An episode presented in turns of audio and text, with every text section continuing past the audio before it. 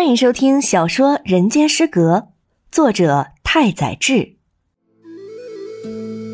第二手札二。为了让逐一归顺于我，我屡次在脸上堆起基督教徒般温柔的线笑，头左倾约三十度，搂着他瘦小的肩膀，用甜甜的声音邀请他到我寄宿的家里做客。他总是心不在焉，沉默不语。印象中，那是初夏的一个放学后的傍晚，大雨倾盆而下，同学们都被困在教室，但我家就在附近，于是我打算冒雨前行。这个时候，我看见竹一垂头丧气地站在鞋柜旁，于是立刻对他说：“去我家吧，我借你伞。”于是我拉着怯生生的竹一，在大雨中狂奔回家。到家后，我拜托阿姨将我俩的衣服烘干，成功的把竹一带到我位于二楼的房间。我寄宿的家里只有三位成员：五十多岁的阿姨，约莫三十，似乎抱恙在身，架着个眼镜的高个子姐姐，还有刚从女校毕业的叫阿杰的妹妹。妹妹和姐姐不同，她个子娇小，脸庞圆润。一楼有一间店铺。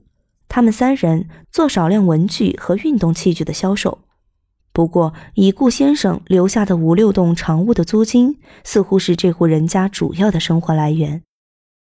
耳朵好疼，逐一站起来说道：“每次被雨淋过都会疼。”我仔细一看，发现他的耳朵有严重的耳漏，脓水都快流到耳廓外了。这样可不行，很疼吧？我夸张的露出惊讶的神情，哎，都是我不好，拉着你淋雨。我学着女人的口吻柔声道歉，下楼取棉花和酒精，让竹一枕在我的膝头，细心的给他掏耳朵。竹一终究也没有发现这是我伪善的诡计，他枕在我的腿上，说着无知的恭维的话：“肯定有女人为你着迷。”日后我发现，竹一无意间说出的这句话，犹如魔鬼的预言，着实令人恐怖。为别人着迷，或者被别人迷恋，我都觉得很粗俗戏谑，有得意洋洋愚弄他人之感。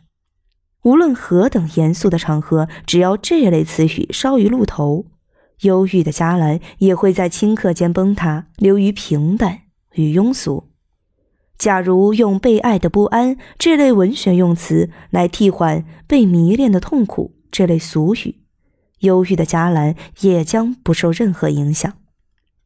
这又是何等奇妙之事！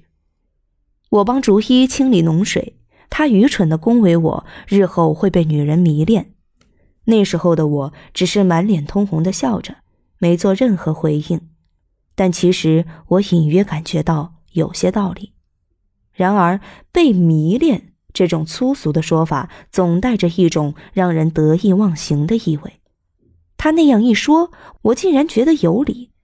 这无异于表明我的想法是如此蠢笨无知，比之相声中的小少爷的台词还不如。我自然不会抱着这种戏谑、洋洋自得的感受，认为他的话不无道理。我以为女人比男人复杂难懂得多。我的家人中，女性人数多于男性，亲戚中也有很多女孩。对我犯下罪行的佣人中也有女性，说我是自幼在女人堆里长大的，亦不为过。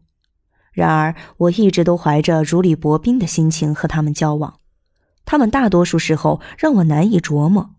我总是如坠五里雾中，生怕踏错虎尾，受到伤害。与男人们的鞭笞不同，女人带来的伤痛犹如内伤，经久不愈。女人有时非我不可，有时弃我为婢女，在众人面前对我尖酸刻薄，独处时却拼命抱紧我。女人能像死去一般熟睡，让人怀疑她们是为了睡觉而活。自孩提时候起，我就从各种角度观察女人。发现，尽管同为人类，女人和男人却迥然不同，犹如两种生物。而这种难以理解、不容小觑的生物，总是奇妙地照顾着我。用被人迷恋或者被人喜欢来解释都不贴切，恐怕用受人照顾来形容更为贴切。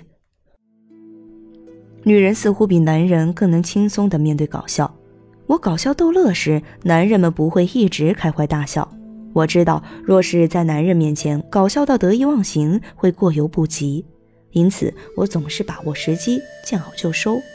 女人却不懂得适度，永远不断的索求。我为满足他们毫无节制的要求，经常精疲力尽。他们着实能笑。女人似乎比男人更能享受快乐。